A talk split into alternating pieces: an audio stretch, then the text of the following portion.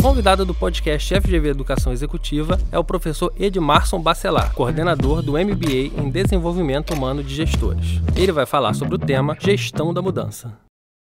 Olá, meu nome é Edmarson e para abordarmos esse assunto, eu acho que nada melhor do que é, entendermos um pouquinho o que, que significa a gestão da mudança e como surgiu dentro do ambiente organizacional é, esse termo e os elementos que constituem hoje a estrutura do que nós chamamos de gestão da mudança ou change management, usando uma terminologia internacional. Se nós analisarmos a evolução do mundo, sempre houve mudança, só que elas eram lentas. Nós não podemos dizer que houvesse algo significativo que mudasse muito a vida de alguém ou o modo de fazer as coisas, até pelo menos há 200, 300 anos. E aí, com o advento da Revolução Industrial, isso aí se acelerou e se nós pensarmos mais recentemente, a partir de 1950, com o advento do computador, nós passamos a ter uma mudança muito mais significativa, porque além da automação dos elementos mecânicos, isso veio acontecendo desde 1850, nós passamos a ter também o início de uma era de comunicação, de sofisticação dos controles mecânicos.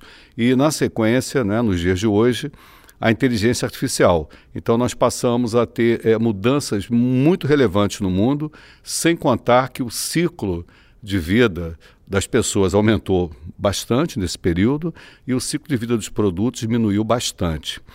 Então, como é que nós poderíamos definir gestão da mudança? E por que que isso é um assunto hoje da moda, digamos assim? Porque quando a gente começa a, a lidar com o mundo que é muito volátil, né, incerto, complexo, ambíguo, que é conhecido pela sigla VUCA, a gente precisa é, lidar com processos, com a parte comportamental das pessoas e, naturalmente, também com a questão estratégica. Então, desse modo, nós poderíamos imaginar é, o que, que poderia né, constituir um plano de gestão da mudança, ou colocando de outra forma, como é que nós podemos é, estruturar uma abordagem para que a gente possa colocar em prática um modelo que facilite a implementação das mudanças inevitáveis. Lembrando que nem sempre uma mudança ela é positiva. É, há uma, incerteza na hora que nós temos que colocar algo novo em prática. Muitas vezes essa incerteza é muito baixa. Por quê? Porque já houve em algum lugar, isso já foi colocado em prática, já existe uma experiência, e a dificuldade que nós temos muitas vezes é como convencer as pessoas ligadas ao nosso ambiente, ou ambiente pessoal, familiar, ou ambiente profissional, de que aquilo ali de fato será melhor. E muitas vezes as pessoas até acham que é melhor, mas existe o medo do novo. Né? O medo do novo, é, a gente sabe né, da economia comportamental, dos aspectos de como as pessoas tomam decisão e fazem as suas escolhas, né, relação custo-benefício, que um processo é, de dor ele só é superado com duas vezes o ganho. Ou seja, é preciso para um processo que vai causar alguma dor no sentido da dificuldade, da superação, que a gente perceba é, o dobro de benefício nisso. Por isso que é tão difícil você tendo ganhos, às vezes pequenos, na expectativa da mudança, você convencer as pessoas a mudar. É como se elas dissessem: olha, eu não vou ficar gastando energia para ter um benefício tão pequeno. É, isso tudo junto torna muito mais difícil você lidar com a mudança.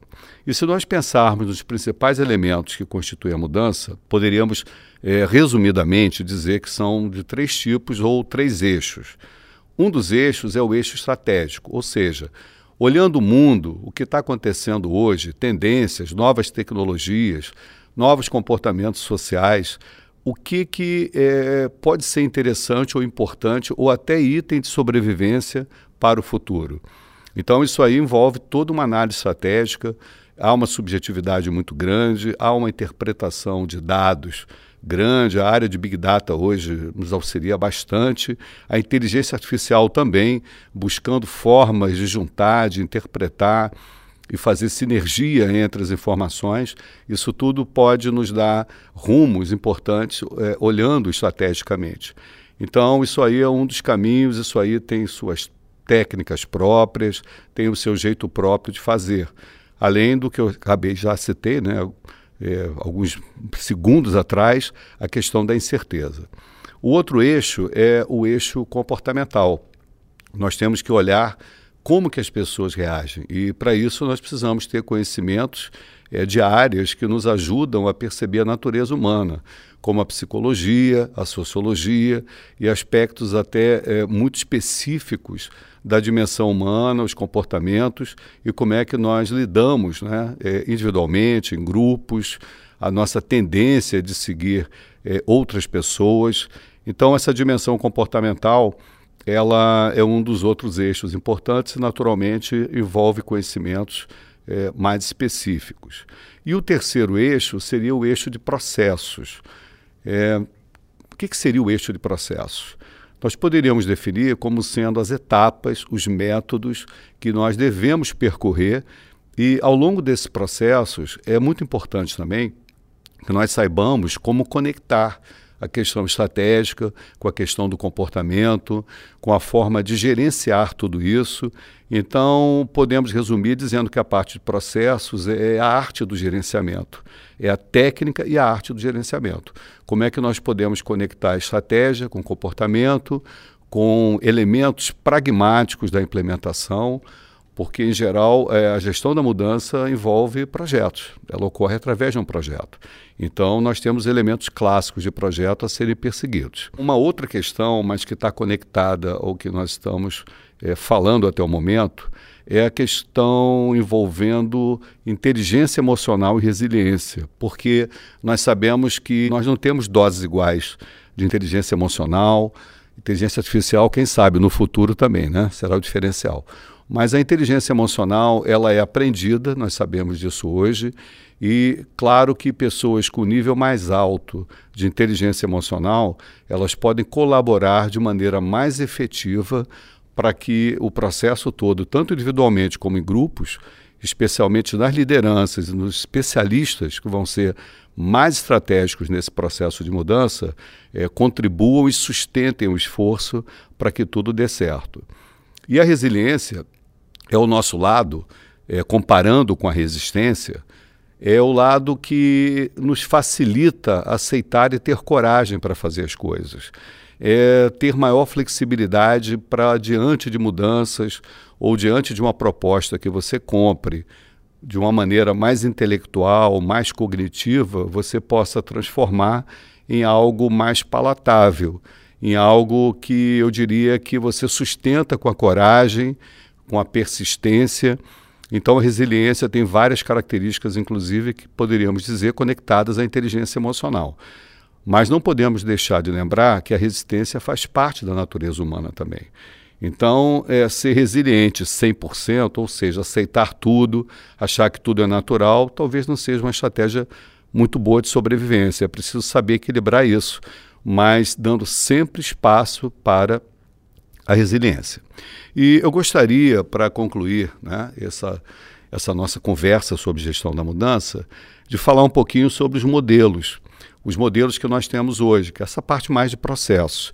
Então, um dos modelos clássicos é o modelo conhecido como modelo Kurt Lewin, que ele fala de você é, descongelar uma situação, depois você tem a transição, o caminho da mudança, que é a parte, vamos dizer, mais dolorosa, e para isso ele sugere até que você use a estratégia da dor e do amor, ou seja, mostre as consequências do comportamento do modelo atual, o que está acontecendo, o que, que, pode acontecer, isso envolve até um certo é, terrorismo, aí, entre aspas, né?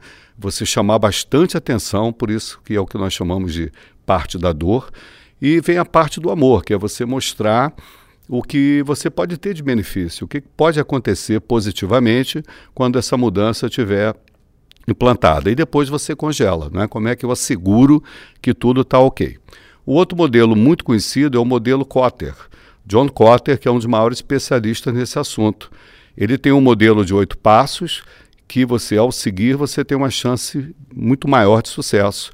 Esses passos são, primeiro, aumentar a urgência, esse senso de urgência ser, eu diria, enfatizado, depois construir a equipe correta, pessoas comprometidas, e essa equipe deverá ser preparada, treinada, desenvolver uma visão adequada, refinar essa visão estratégica.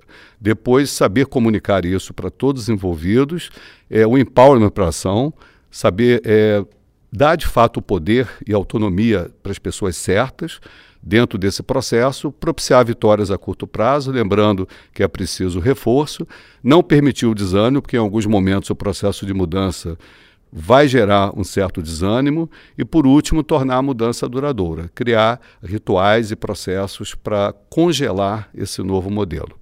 É isso. Eu espero que essa breve fala nossa sobre gestão da mudança possa ser útil para você. Muito obrigado pela atenção. Para mais informações, acesse o site fgv.br/educação-executiva.